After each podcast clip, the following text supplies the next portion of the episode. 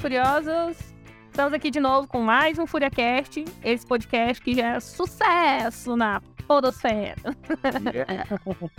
e aqui comigo tá o Thierry. Oi, eu sou o Thierry e rola iniciativa. Estou também aqui com o Willa. Oi, eu sou o Willa e eu não me preparei para esse momento. Eu faço. vai perder a iniciativa, vai ficar no final do plano.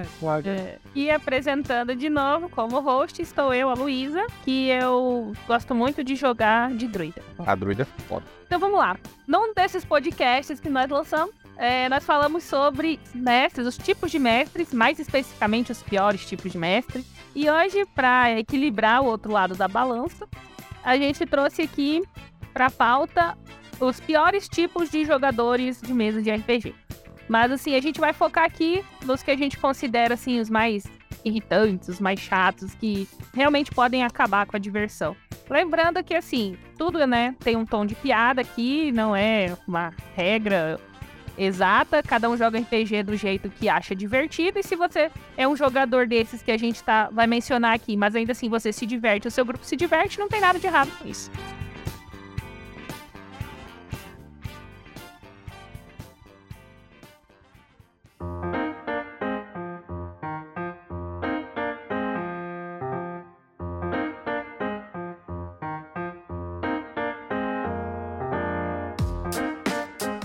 Começando aqui a lista, eu listei aqui 10 tipos e também eu puxei essa lista que eu fiz, eu puxei de alguns blogs na internet, eu procurei aqui e eu vou citar eles, depois eu ponho os links no post se vocês quiserem ler.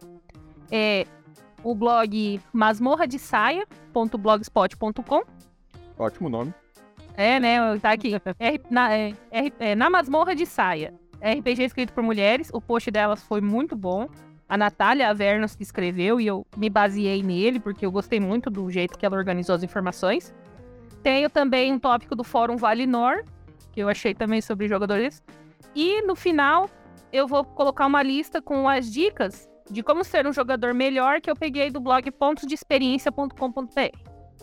Vamos começar aqui com aquele jogador que eu acho que é o mais temível, acho que mais detestável de todos. Eu coloquei ele em primeiro porque é o que eu mais detesto. Eu, como jogadora, já detesto. Imagina como é. É uma, é uma lista por, por ordem de, de detestável ou não? Aí vocês vão me dizer conforme vocês vão ouvindo. o primeiro que encabeça a lista é o famoso juiz de regra. Ele também é conhecido por advogado de regra, xerife de regra, já vi também. Mas esse é aquele jogador que ele é o quê? Ele é extremamente apegado às regras de um assim num nível que beira o chato. Para ele, se aquele movimento, aquela ação, aquele teste, se aquilo de alguma forma não se encaixa em alguma regra, ele vai reclamar, ele vai parar o jogo, ele vai procurar no livro, ele vai discutir com o mestre assim, por uns 40 minutos o, até vencer pelo cansaço, ou até o mestre conseguir convencer ele que não, não tem nada a ver aquela discussão, chega num ponto assim que a sessão até se perdeu, de tanto que se discutiu essa regra. Já vi nas nossas mesas alguns, e realmente é muito chato. O que, que você me diz desse, do juiz de regra, Jerry? Acho que você já é, encontrou com alguns também.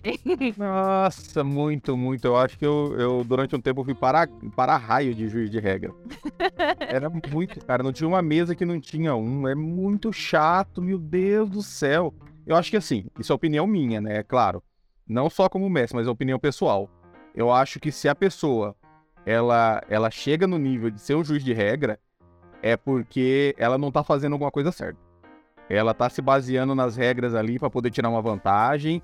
E quando você tira essa vantagem dela, ela acha que o jogo perdeu a graça, entendeu? Porque assim, quando todo mundo, todo mundo tá jogando ali para se divertir. Só que quando essa pessoa fica tão apegada nas regras, é porque ela tá planejando fazer alguma coisa ali, ou ela calculou muito bem ali os atributos dela, quer fazer um, um movimento maluco ali, e tem que ficar apoiado nisso, entendeu? Então, ela só reclama quando aquilo ali faz mal pro planejamento dela. Porque quando outra pessoa tá sendo, sendo sei lá, é, beneficiar, é, prejudicada pelas regras, né? Quando outra pessoa está sendo prejudicada pelas regras, esse juiz de regra normalmente fica quieto, entendeu? Porque se não tá afetando ele, tá tranquilo. Então, Então- nossa, cara, eu detesto tanto o juiz de regra. Então você quer, pode, a gente pode dizer que normalmente o juiz de regra é um juiz imparcial. É. eu, eu acho ele- eu acho que eu, eu acho que é o contrário, ele é parcial. porque é verdade. Ele é parcial. regra- Isso, ele só puxa a regra quando vai beneficiar ele. Eu já fiz testes em mesas em que eu, eu moldei uma regra ou simplesmente deixei passar alguma coisa que beneficiava esse juiz e ele ficou quieto, entendeu?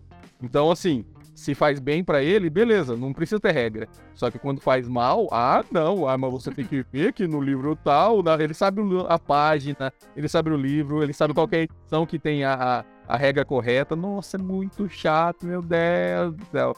Tudo que faz o ritmo do jogo ficar mais lento, pra mim, tá errado. É, e o pior é que esse juiz de regra só aparece no momento que o clímax da, da aventura tá alto, né? Que É, ação decisiva, vai ter um caminho que vai mudar o rumo da aventura, daí é, vai lá e quebram. Tem que puxar tabela, tem que puxar é, página, tem que puxar livro, tem que puxar o Java 4 pra... É, brocha todo mundo. É, exatamente. E o pior é que a gente, a gente ri, gente, mas é, é esse, esse tipo de jogador é mais comum do que vocês pensam.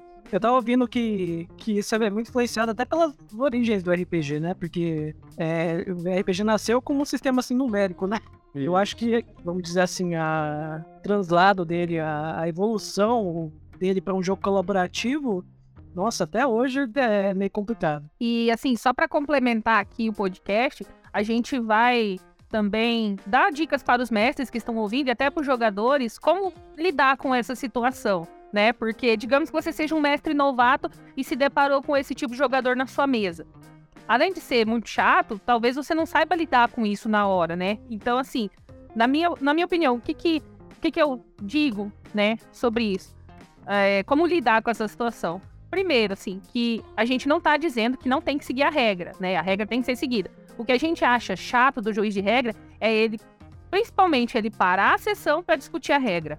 Se quer discutir a regra, discute a regra depois que a sessão acabar. Se realmente, se o mestre for um cara de bom senso e o jogador for um jogador de bom senso, é, ah, tava errada a regra, beleza, a gente volta a cena, refaz, né, acerta. Ah, foi dando demais do que devia? Tranquilo. O jogo é imaginativo e ele não tem um- checkpoint que você não possa voltar.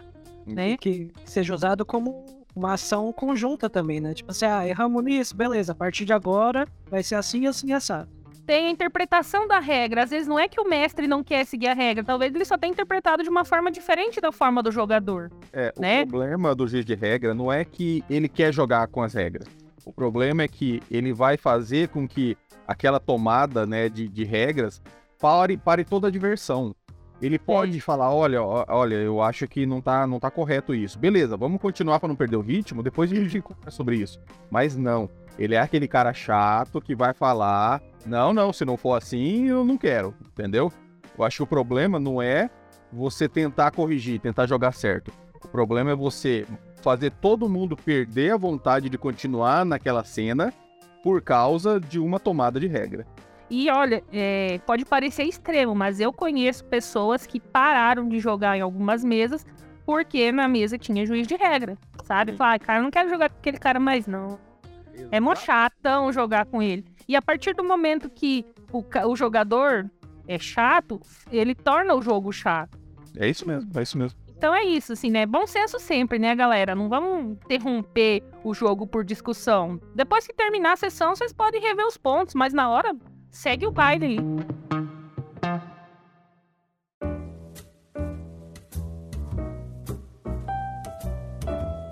Agora o próximo da lista, que normalmente é, eu gostar, eu acho que ele é uma variação do juiz de regra, sabe? Mas na minha opinião, esse jogador é, ou ele é uma variação do juiz de regra, ou ele acaba se tornando um juiz de regra quando ele assume ser combeiro. Isso é muito delicado hoje em dia. Lembrando, novamente, se você se diverte com o seu grupo, jogando dessa forma, ok. A gente está dizendo no, aqui no momento em que isso se torna chato para as outras pessoas, né? O RPG é para se divertir em grupo, né? Só para uma pessoa se divertir ali. É, tem o ditado que diz, né? O combinado não é caro. Então, se, se todo mundo ali tá ciente que vai rolar um, um, um Cavaleiro do Zodíaco ali, ou pior, né? Vai rolar o Dragon Ball ali, beleza. Todo mundo lá faz poder, sai voando e tá tranquilo. É, o problema é você tá jogando uma fantasia medieval e um deles ser o, o, o Goku. Aí você fala, ué, peraí, como é que é esse negócio? o tal o combeiro é complicado exatamente por isso, né? Eu falo que ele é uma variação do, ju do juiz de regra, por quê? Porque para ele fazer o combo, ele tem que conhecer a regra, né? Uhum. Para ele montar certinho. E normalmente ele vai fazer tudo aquilo, lógico, para favorecer a ele. E nem sempre aquele personagem final vai favorecer o resto do grupo, né? Se você for jogar em grupo, em equipe, acaba atrapalhando demais, porque um cara só faz um combão e a galera lá faz uns personagens normal, mediano, acaba desnivelando muito. Porque assim, Realmente. o mestre, ele vai ter que pôr um desafio à altura do combo. E os outros? Que se foda.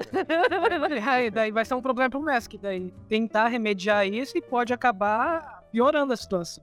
É ah, sempre ah, assim. Ouso dizer que o combeiro é um cara egoísta. O único combo que eu, eu achei massa, isso tem história aí, é aquele combo da, da, do grupo, que um cara era mago e ele criou os itens mágicos pro grupo, daí teve, em algum momento, depois de vários anos jogando, é, o grupo se voltou contra ele, tentou tentar a morte dele. Daí ele tinha feito uma lista enorme, que cada dele tinha uma maldição lá, que ele... ele ah, sim, eu não conheço essa história. é, essa é clássica, essa é clássica. Não, mas olha, olha, como que, como que isso diferencia do combeiro?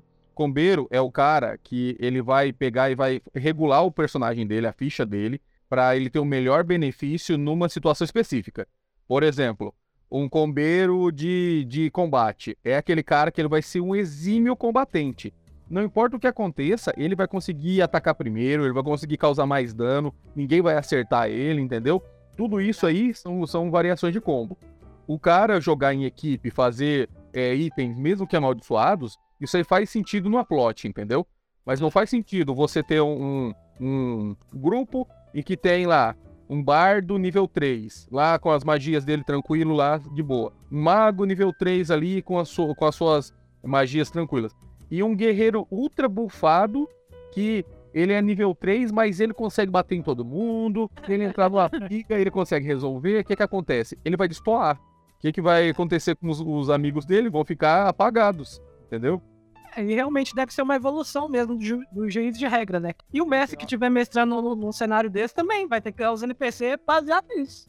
Eu acho que o combeiro só não é, é pior que o juiz de regra, porque assim, é, falando como mestre, quando você acha lá um personagem muito combado, que assim, eu acho que se tem um personagem muito combado na sua mesa, alguma coisa deu errado na hora que você explicou como que vai ser seu jogo, entendeu? Eu acho um pouco disso aí também é culpa do mestre. Mas assim, se o cara pegou e foi contra tudo lá que vocês conversaram, lá que vocês combinaram pro jogo lá. Se você falou para ele, cara, isso aí não vai ser divertido nem para mim, nem para você, nem pra, nem pra galera, entendeu? Vamos tentar jogar uma coisa assim mais, mais descontraída, mais de boa. Mesmo assim, ele, ele foi contra tudo isso e fez um personagem combado, faz parte, isso aí, isso é função do mestre. Colocar um desafio que mostre que esse combo dele não faz sentido em todas as cenas, entendeu? Então, o juiz de regra é um cara que te atrapalha fora do jogo. Ele te atrapalha durante, né? Ele atrapalha em off. O combeiro, ele te atrapalha dentro do jogo. Então, se o mestre tiver um bom rebolado aí, ele consegue colocar um, um, um desafio aí que vai destoar e vai mostrar que esse cara aí não, não fez correto, entendeu? Né? Já, já aconteceu comigo, eu tenho, vixe, vários exemplos sobre isso. Tem algum que você queira contar? Não. Ah, não, tem, tem um bem clássico. É, eu peguei uma vez um, uma mesa em que o personagem era um guerreiro, só que ele queria ser um guerreiro oriental, ele queria ser um samurai. Entendeu? Eu falei, não, não tem nenhum problema. Só que presta atenção no que, que você vai comprar. Não tem problema você ser um guerreiro samurai, entendeu? A gente só vai dizer que você é, é um guerreiro vindo lá do, do Oriente. Beleza. Ele fez a ficha dele tudo certinho. É, só que aí, ó, de novo, por que, que eu digo que um pouco disso aí é, é falha do mestre? Eu não revisei a ficha dele, entendeu? Na hora do jogo, ele tinha um monte de talentos que não, não fazia parte da, do suplemento que a gente estava usando. Ele tinha visto num monte de fórum na internet totalmente obscuro e coisas assim que não tinha. Tommy Brill. É, não tinha é, cabimento, entendeu? Não era nada canônico nem nada. É, eu vi que ele estava com a intenção de destoar. O que que aconteceu? Ele era um exímio guerreiro, muito, muito eficaz. Aí na primeira cena, o que que aconteceu? Ele teve que é, usar os, os artifícios sociais dele. Não conseguiu, foi preso, não conseguiu lutar. Entendeu? Eu mostrei para ele, cara, essa cena não vai. Você não vai é, estar totalmente útil nela, entendeu? Por quê? Porque você mirou tudo em combate, só que o RPG não é só o combate, entendeu? Então, o que, que vai acontecer? Nessa cena você vai destoar. Não, não, eu dou conta. Chegou lá, falou bobeira, foi preso e não conseguiu lutar. no final, eles tentam é, deixar o RPG como se fosse um videogame, mas até no videogame a gente não acerta os combos toda hora que a gente quer. Exatamente. É, de vez em quando você faz um combo lá nos jogos online mesmo. De vez em quando você faz um combo PVP pra lutar contra a galera. Aí você tá passando no mapa, vê um monstro e te dá um cacete. Mas assim, se você é um jogador que gosta de jogar com combo, não tem problema. Mas presta atenção se isso não tá atrapalhando a diversão da sua mesa, né? Se todo mundo ali tá jogando junto com você, fazendo combo, ok, não tem problema. Mas de, naquele momento você percebe que tá destoando, né? Não custa nada conversar com a galera para entrar num acordo aí e todo mundo se divertir. É, o mais importante, deixa claro, deixa claro que você vai fazer um combo extravagante ali. Eu vou, eu vou ser, sei lá, o bardo mais encantador que existe na face da Terra. Eu vou ser o, o guerreiro com a maior CA que existe no, no, no mundo medieval. Eu vou ser o vampiro que consegue entrar e sair de uma luta sem, sem entrar e sair de um combate sem ninguém nem enxergar ele. Beleza, deixa isso claro. Exatamente. Se você deixar claro pro mestre, pros seus, seus companheiros, de repente vocês até transformam isso numa coisa maior, né? Numa plot muito mais interessante se, do que você ser aquele cara que faz um combo escondido. Aí você põe lá no seu, o seu o seu personagem e aí ele dá um cacete no desafio do mestre, e o mestre vai ficar com raiva e vai te dar um, vai colocar um troço maior lá pra te bater e você vai ficar com raiva do mestre e vocês vão ficar aí. Não, o que eu imaginando não é nem o desafio maior, mas imagina o cara que gosta de dar combo, dá um combo super mega fodástico lá no Goblin. É?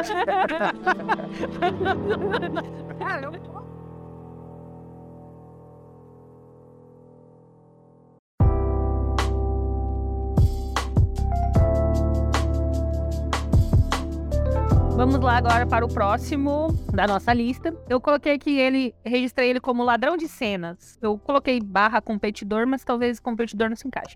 Mas assim, ladrão de cenas. Quem que é o ladrão de cena? É aquele cara, ou aquele, aquele jogador, ou aquela jogadora, que é, mesmo na cena do outro, ele vai e fala o que ele vai fazer. Que é, ele quer jogar nos turnos de todo mundo, além do, do, turno dele, sabe? Ele nem tá na cena lá, mas o mestre falou alguma coisa e ele tá lá na cena. ele aparece. Mas eu acho esse assim, esse é um pouco. Assim, ele tende a ser um pouco mais inofensivo, né? Mas ainda assim acaba sendo chatinho se for muito constante. Mas a, acontece, acontece bastante aí. Eu, eu acho esse, esse até engraçadinho. Porque o personagem do cara tá em outra cena, em outro lugar. Aí você fala uma coisa assim que provavelmente seria muito interessante pro personagem dele. Eu escutei isso? Ah, não, eu escuto, né? Eu escuto isso aí, né? Ou então ele usa como informação privilegiada, daí quando tiver uma cena com todo mundo junto, ele vai dando deixas para poder saber aquilo. Que... Ah, tá, eu, aí ele já entra numa nova categoria, ele não é o ladrão ah, de cena mais, ele é o metagamer.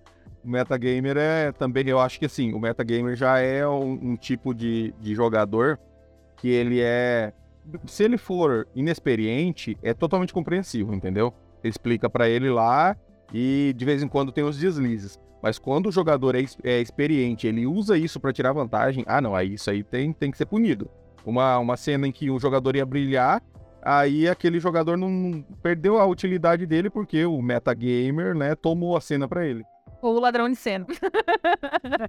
é, mas o caso do metagamer eu acho mais chato que o ladrão de cena porque o metagamer, ele tá manipulando o jogo ali de uma forma que não deveria ser manipulado, sabe? É, ele usa informação que. O personagem dele usa informação que o personagem não sabe. O jogador sabe, mas o personagem não sabe. Então ele não pode tá ouvindo as conversas dos outros que estão, sei lá, em outra sala, em outro lugar. O cara tá na taverna e escutou a conversa dos caras na sala do rei, sabe?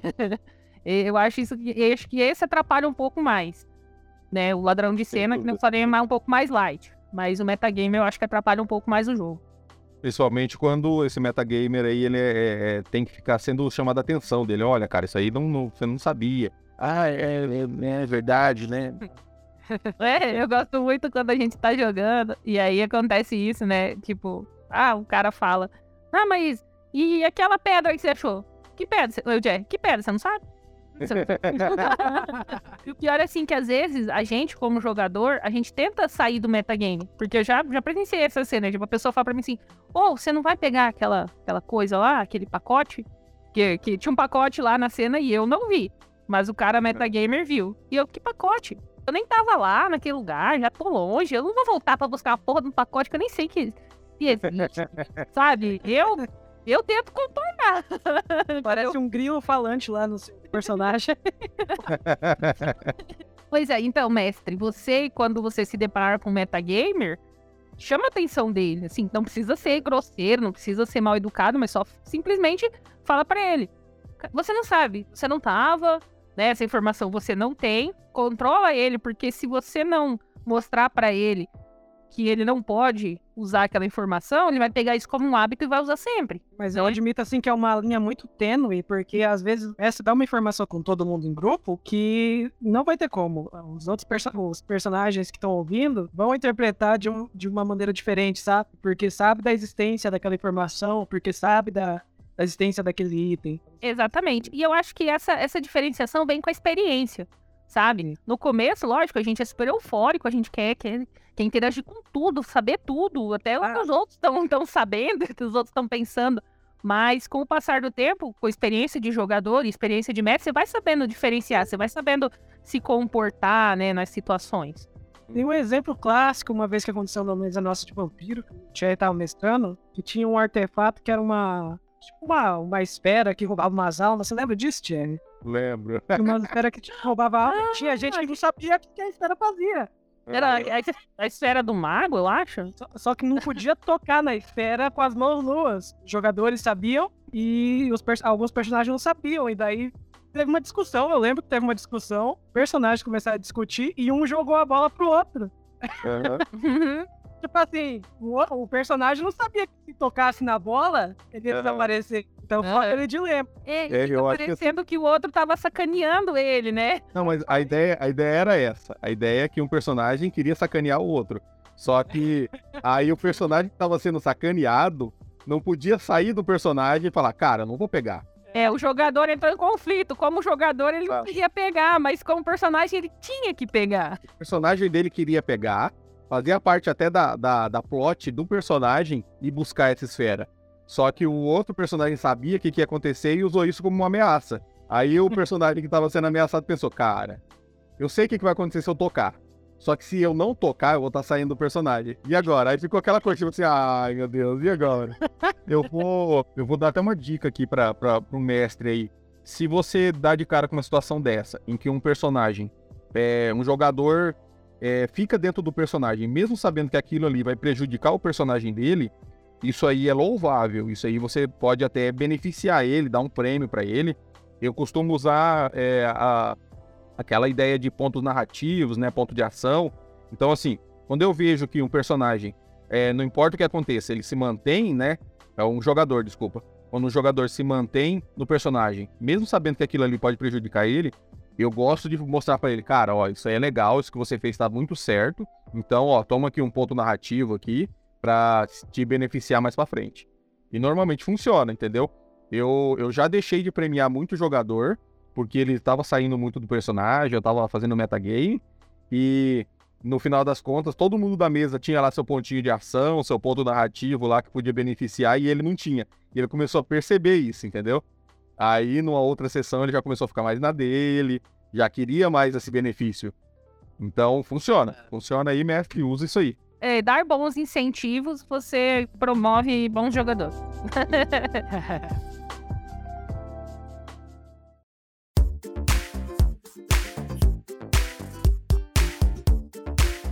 o próximo é o jogador apagado. Aquele que. É, eu não diria que ele passa batido, mas assim, é como se por um lado ele tivesse um pouco de preguiça, sabe, de interpretar. Ele. É, nas cenas dele, ele simplesmente, vou fazer isso, ele não, não, não interage muito, assim, com o grupo, né? O grupo tá andando, ele tá andando junto. Aquele jogador, assim, que eu diria que é um jogador que interpreta pouco, sabe? Tem casos que pode ser o mestre que consegue distribuir bem a atenção e, e o jogo entre os jogadores, né? Sim. Mas também tem casos fica ali mais tímido, ele não interage tanto, a personalidade dele fica mais contida naquele no espacinho dele, né? Uhum. Daí eu acho que esse é, é dos jogadores que tem, corre o risco de se tornar um jogador juiz de regra. Porque se ele não vai aparecer na interpretação, então ele vai achar um outro jeito de destacar e se divertir. A não ser que ele não, o RPG não seja para ele mesmo. É, esse, esse caso desse jogador, ele pode, pode assim, ser, ser uma coisa assim até, até complicada de lidar. Porque assim, se for timidez, se for uma pessoa introspectiva, você não pode forçar ela, entendeu? Exato. Você tem que, é, meio que seduzindo ela a entrar no jogo, entendeu? Vai lá, é, faz, faz uma interação mais, mais prolongada com o personagem dela, tenta beneficiar um pouco, assim, né? Trazer um pouco mais de luz pro personagem dela ali, colocar ele como centro da atenção. Se você notar que isso não tá funcionando, ou que isso deixa essa pessoa é, oprimida, ou talvez deixe ela mais envergonhada, deixa pra lá, entendeu? Porque isso aí realmente pode ser, pode ser um traço da tendência dela, né? Ela pode ser uma pessoa tímida mesmo, que não gosta desse tipo de interação. Então, beleza, deixa pra lá. Mas se você nota que essa pessoa tá começando, né, a se abrir mais, a gostar mais do jogo, então beleza. Aí você é, é um jeito de você fazer ela se interessar mais. Eu vejo também a questão jogador apagado pelo lado assim, é, daquele jogador que não tem iniciativa para fazer as coisas sabe? Ah, sim. E ele, é, quando você tem que, você como mestre, você tem que ficar é, empurrando ele para fazer as coisas, sabe? Tá na cena lá e ele não sabe o que fazer. É, um pouco pode ser por, por inexperiência também, mas eu vejo assim um jogador apagado também um jogador que falta iniciativa, sabe? De, de tomar uma decisão. Imagina assim, se de repente aquele jogador que tá apagado, ele se depara com uma cena em que o grupo dele foi todo aprisionado, é, sei lá, tá todo mundo desmaiado e só ele tá acordado. Se ele tem que tomar uma, uma atitude, e ele não tem o costume de tomar atitude, que vai ser desse grupo. É. Pelo menos eu... ele tome a, a, atitude de torcer pra que tudo dê certo. Verdade, então, assim, já, já aconteceu numa, numa, em mesas minhas de ter jogador, jogadores que simplesmente não sabem o que fazer mesmo, entendeu? E eu, eu me lembro assim que quando eu entrei na, nas artes marciais, quando eu fui começar a fazer jiu-jitsu, eu aprendi um golpe num dia, mas era o único golpe que eu sabia. Então, quando eu ia lutar, eu não sabia mais o que fazer. Então, eu acho que assim, tem jogador que passa por isso. O que, que eu posso fazer? Qual é o limite que eu posso chegar, né? Aonde que eu posso ir? Então, eu acho que o mestre pode ajudar, pode dar algumas umas opções. Eu costumo dizer para os meus jogadores que até o nível 5 eu ajudo, entendeu? É, se o cara tá meio travado lá, eu dou, dou umas saídas para ele. Eu falo, olha, você podia fazer isso, você pode fazer aquilo. Dou dica mesmo. A partir do nível 5, cara, você já tem que saber o que você, você pode fazer. Entendeu? Você tem que se virar aí. Mas até lá eu falo, né? Eu vejo assim que no, tem uma mesa nossa que tem um pai e um filho jogando. O pai já é velho de guerra, entendeu? Já jogou há muitos anos. Só que o filho é a primeira vez que ele tá vendo RPG. Então, acontece muito assim de chegar uma cena dele e ele não saber, tipo, a proporção do combate, não saber o que, que ele pode fazer, com quem que ele pode conversar, o que, que ele pode falar para essa pessoa. Então a gente fala para ele, né? Fala assim: olha, é, o seu personagem é um ranger, então você, tem a habilidade de rastrear. Você podia ver se tem algumas pegadas aqui em volta, o que, que você acha de, de conversar com aquele cara ali que tá passando ali, não sei o quê. Aí ele, não, verdade, não, então eu vou fazer tal coisa. Até dar uma ideia para ele fazer uma terceira coisa, entendeu? Então eu acho que dá, dá, pra, dá pra dar uma ajudinha, pelo menos assim, inicialmente. É, assim, você, você trazia aquele jogador, né, pra ativa de novo, sabe? Se, porque eu, eu vejo que o jogador apagado, ele corre muito risco de, primeiro, ser deixado de lado, né? Porque na euforia lá da mesa, o mestre vai querer tá narrando lá a cena e todo mundo falando, não sei o quê, e o ladrão de cena roubando a cena e não sei o quê, não sei o quê, e o metagamer ali, e o combeiro, e o coitado do apagado tá lá no canto, o que, que ele vai fazer? Ele vai puxar o celular e vai ficar mexendo. É. Aí ele não vai, ele não vai se é, se, se ele não se sentir motivado para jogar, ele simplesmente vai continuar ali no canto dele esperando alguém perguntar o que ele tem que fazer. O que ele, que, que ele vai fazer. Eu acho que é por isso que é importante também. Assim, vamos jogar RPG? É aquilo que a gente já deu dicas nos, nos outros podcasts. É se reunir com o grupo e ver o que cada um quer. E, e os personagens, tipo assim, no começo, quando o grupo é novo e recente, uhum. cada um tem a, chance de, de, mostrar o valor dele. Não é limitar, mas é para que cada um tenha a sua chance de, de ter a sua ação dentro do jogo, de ser relevante. É, eu acho que se, se você tá numa aventura em que a aventura tem claramente um protagonista ali, é, tem alguma coisa errada. Porque o protagonismo Sim. tem que ser coletivo, né? Todo mundo ali tá ali para se divertir, para brilhar no seu momento. É, é que o combeiro atrapalha, porque com o combo dele ele vai tomar as iniciativas todas, vai fazer tudo e vai ficar todo mundo apagado. tá, vamos lá. O próximo aqui, eu achei muito legal esse nome, cara. o próximo da, da nossa lista é o, o jogador melindroso. é o jogador melindroso. É aquele jogador que ele fica com raiva de tudo que acontece de ruim com o personagem dele. Sabe? Ele leva pro lado pessoal algumas coisas. Ele tem muita dificuldade de acertar, de aceitar perdas, né? Tipo assim, como assim eu perdi com esse combo?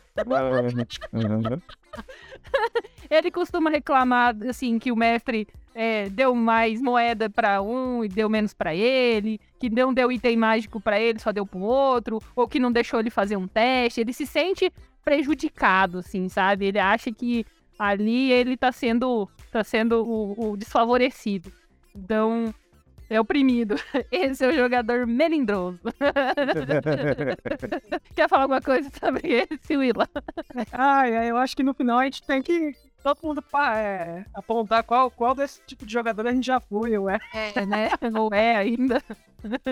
Eu já fui melindroso nesse sentido, de, de que eu não conseguia muito separar o que acontecia com o personagem com a minha própria personalidade. Eu era muito reacionário.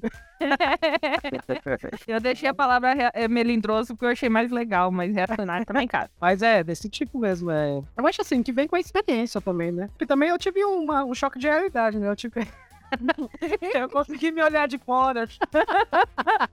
Gente, por isso que é muito bom gravar as sessões de vocês, nem que você grave só pra você ouvir, não precisa publicar. Porque aí você vê como que você jogava, como você joga, e você pensa, nossa, cara, como eu sou babaca.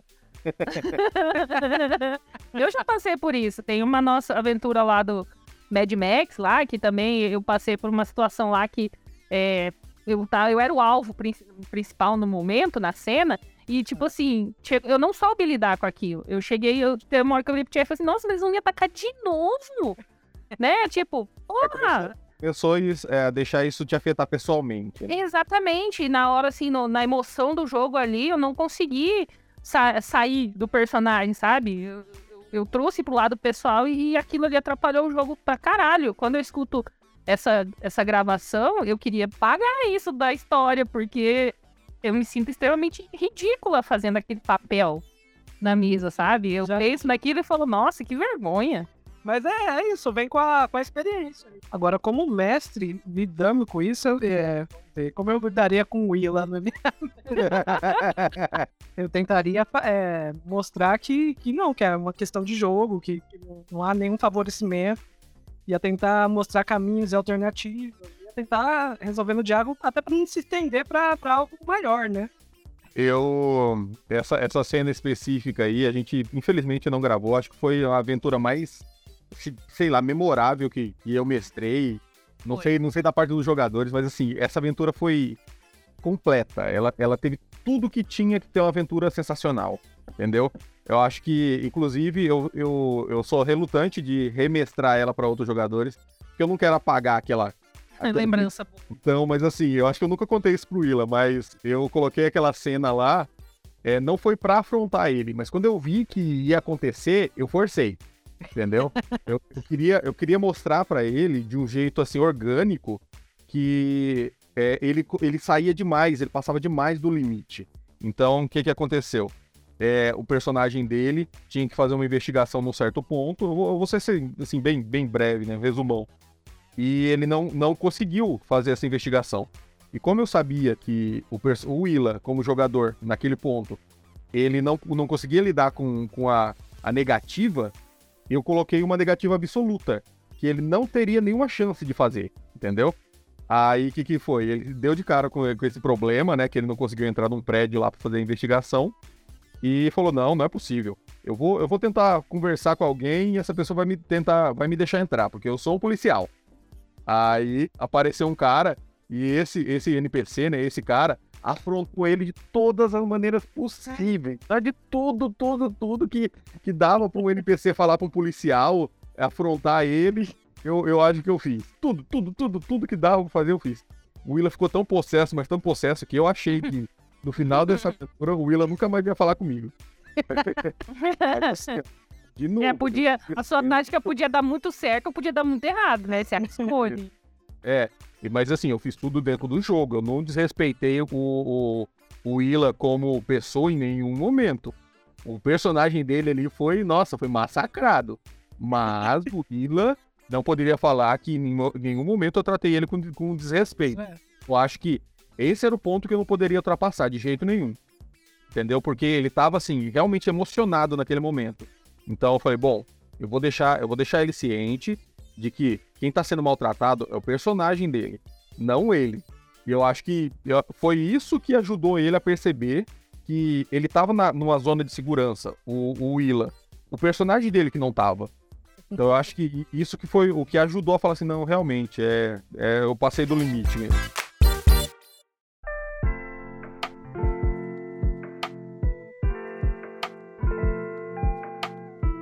Vou, aqui o último da lista é um jogador também, assim, eu acho que ele, ele é se torna mais chato, eu diria mais chato para o mestre do que para o grupo em si, né? Que é o jogador desonesto.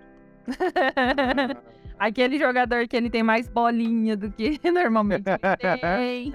E ele não conta os pontos de vida dele. Nossa, levei 50 de dano e tinha 40 de vida, me sobrou 12 de vida. tô de boa, ainda tô de, tô boa. Tem 12 bolas de fogo ainda. Pago nível 2. Ué, mas como? Aqui na ficha. o Thierry tem outro termo pra esse tipo de jogador. É, quando, quando eu comecei a jogar, tinha um, um amigo nosso que, que fazia isso. Nossa, dá até, até uma saudade da, daquela época. Que é, é, a gente conhecia ele como gringo, né? Que a, a, eu, era na época que a gente jogava vampiro. E vampiro você preenche as bolinhas, né? Aí quando a gente ia ver lá assim, ele tinha tipo 40 bolinhas a mais que a gente. Falei assim, ué, como que você consegue? Aí a gente ficava falando que ele não jogava vampiro, ele jogava Matrix. Que falava, ah, rápido, vocês têm que correr e fugir naquele helicóptero. Alguém sabe pilotar helicóptero? Ele abaixava assim, colocava lá um monte de bolinha. Pilotar helicóptero. Eu, eu tenho. Fazia um download lá da, da perícia lá e conseguia jogar. Mas aí a gente ficava brincando, né? Que essas fichas roubadas eram ficha gringada. Ah, você tá gringando a ficha aí, né? é, é assim, a gente ri, mas, cara, o é, jogador desonesto é chato. Porque, assim, ele muda toda, toda a mecânica do jogo. Assim, não diria mecânica, mas, assim, muda totalmente o desfecho, né? E, logicamente, favorável para ele. é, muito assim, pensar, ah, mas é, o mestre tava esperando para matar o personagem, que, que é? Não, não é. É que, às vezes, a, a cena precisa ali de, de uma tensão, entendeu? Muitas vezes, a, os planos do mestre normalmente não são acabar com o grupo, né? Matar todos os personagens. Só que ele precisa daquela tensão de você tá, tá perto ali do fim e coisa e tal. Fazendo isso, não tem como, né? Se você, se você nunca, nunca, nunca chegar no seu limite, nunca vai chegar né, nessa tensão. Então, não é legal, não é legal roubar de jeito nenhum, né? Desonestidade nunca é bom. O pior do que roubar na ficha é se pego roubando. Não levem ao pé da letra aquele ditado que diz ladrão que rouba ladrão tem XP de montão. Mas olha, gente, é sério, não, não seja desonesto, porque uma hora o mestre vai pegar. Cara, é... Porque uma hora não vai fazer mais sentido. É porque uma hora não vai mais fazer sentido. É um jogo participativo, cara. Qual que é o lucro? Você não vai ganhar, não tem vitorioso, entendeu? É. é. E, e, outra, não é só de ser desonesto na ficha, né? É ser desonesto nos dados também. Porque eu já é. vi, já vi jogador que, tipo, o mestre fala, tá, rola seu ataque. Aí o cara rola, ele rola baixo, ou rola um crítico. Só que o mestre tava atendendo outro jogador, ele faz o quê? Ele cata o dado e fala, Aí o mestre já jogou, não, vou jogar agora. Eu já vi isso acontecer numa mesa recente até. que o jogador fez exatamente isso. Rolou, rolou um teste ruim. Ah, sei lá, a dificuldade era 15 e ele rolou um 10. É, eu perguntei, rolou? Não, não, eu vou rolar aqui. Aí rolou, rolou a falha crítica. Os dados dão, mas os dados tiram.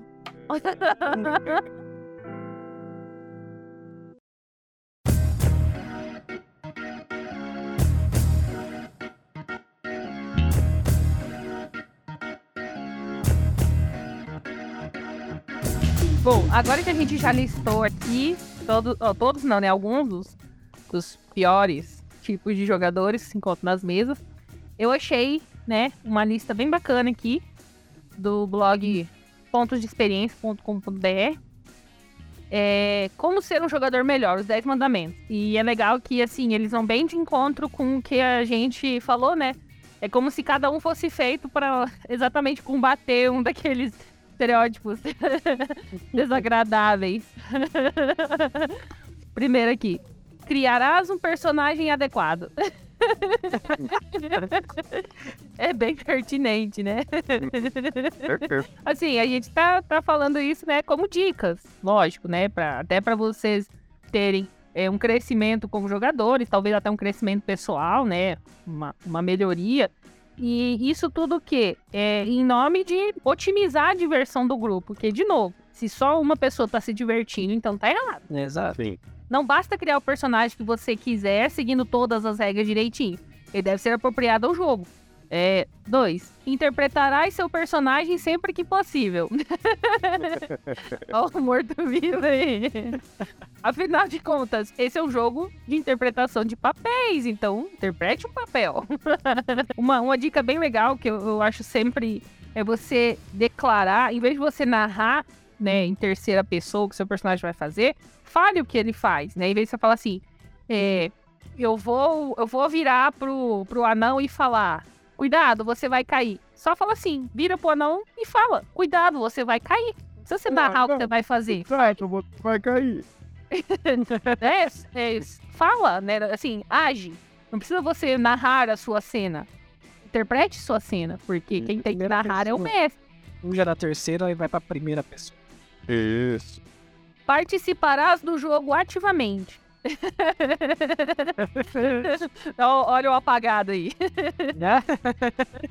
Uma coisa assim que é legal isso, porque assim, também tem muito jogador, especialmente o apagado, que ele fica esperando o mestre perguntar, né? Fica esperando alguém dizer o que ele tem que fazer. Toma uma iniciativa, né? Fala, é, mostra que você tá ali, né? Enquanto o- se o seu companheiro caiu, fala, ah, vou ajudar ele, vou levantar, vou proteger. Não fica esperando o mestre olhar pra você e falar, e aí, o que, que você vai fazer? Esse aqui é um negócio bem legal também, ó. Estarás preparado para o jogo. É, não só o mestre que precisa se preparar para a sessão de jogo, embora a preparação dele seja bem maior. Os jogadores também precisam estar prontos para jogar. Primeiramente, devem conhecer seus personagens bem e estarem prontos para interpretá-los durante o jogo. É o que a gente fala, conheça sua ficha. É, exato. Sejam sóbrios. Space Storm. É, serás educado com os outros jogadores. Importante. Uhum. Pra vida. É, mesmo que você esteja entre amigos, cara, você tem que ser educado com seus amigos também. Exatamente. Eu acho que esse aqui devia ser o primeiro, mas tá aqui em sexto. Não estragarás a diversão dos outros.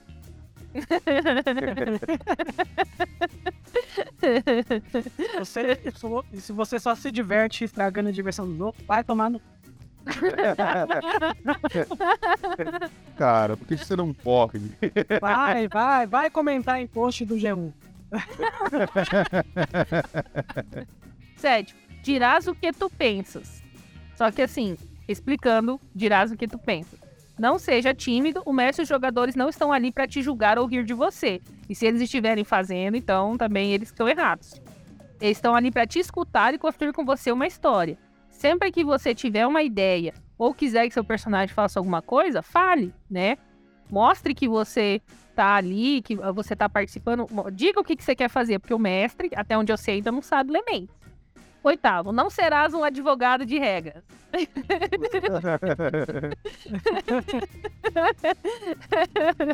As regras do jogo, elas são ferramentas, né? Elas não são é, elas vão servir para, tipo assim, para orientar o jogo, não para definir exatamente como ele vai ser e como não vai ser. Elas são, assim, é, formas de você é, delimitar algumas coisas, mas não é ferro e fogo.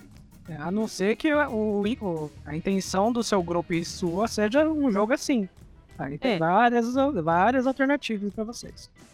O mais, eu acho que o principal, assim, no caso de não serás um advogado de regra, seria assim: é, não interrompe o jogo para discutir regra. Eu diria dessa forma, sabe? Você quer discutir regra? Discute depois que acabar o jogo, depois que acabar a sessão. O que eu mais é. pego assim no pé pra, pra não interromper o jogo, não para o jogo para discutir regra, primeiro, porque hoje é tão difícil você juntar a galera toda para jogar e você não tem muito tempo para jogar. Ah, consigo jogar uma vez por mês, duas horas, três horas seguidas e parar dessas três horas você tirar uma hora para discutir. Poxa, velho Ainda mais pra quem tá na nossa faixa etária, acima dos 25. É. Acima dos 25. É. é, estamos todos acima dos 25. ah, nono mandamento. Escutarás o mestre de jogo. O mestre tem várias funções dentro do jogo. Ele serve como a porta de entrada, para esse mundo imaginário no qual os jogadores jogam e é o árbitro para decidir como essas coisas acontecem, quando e como resolver conflitos desse mundo. É, tem muita gente que gosta não só de discutir regra, mas discutir com o mestre. Cara, o mestre tá ali justamente para isso, para ser o mediador do jogo. Se ele falar que o jogo vai seguir por um rumo, vai seguir. Se você não concordar, beleza. Fala no final. Ah, não se acertaram? Então sai da mesa, vai para uma outra. Mas não discute durante o jogo. É bom lembrar que, que esse episódio a gente tá falando dos jogadores, mas tem um episódio sobre os mestres. Sim. Tá passando pano pra gente, não. Depois vocês vão ver lá. Acho que o dos mestres veio antes, né? E foi bem pesado também. Bem pesado. é, não há nada de errado questionar o mestre, né? Mas, em todo caso, a palavra dele vai ser a palavra final, pro bem ou pro mal. E, por último, se divertirás. Eu acho que é o melhor mandamento de todos, né? Como o Thierry falou, não é um jogo para ganhar. Você não vai ganhar do, do, mestre, você não vai ganhar do seu colega. Se vocês todos se divertirem, todo mundo sai ganhando.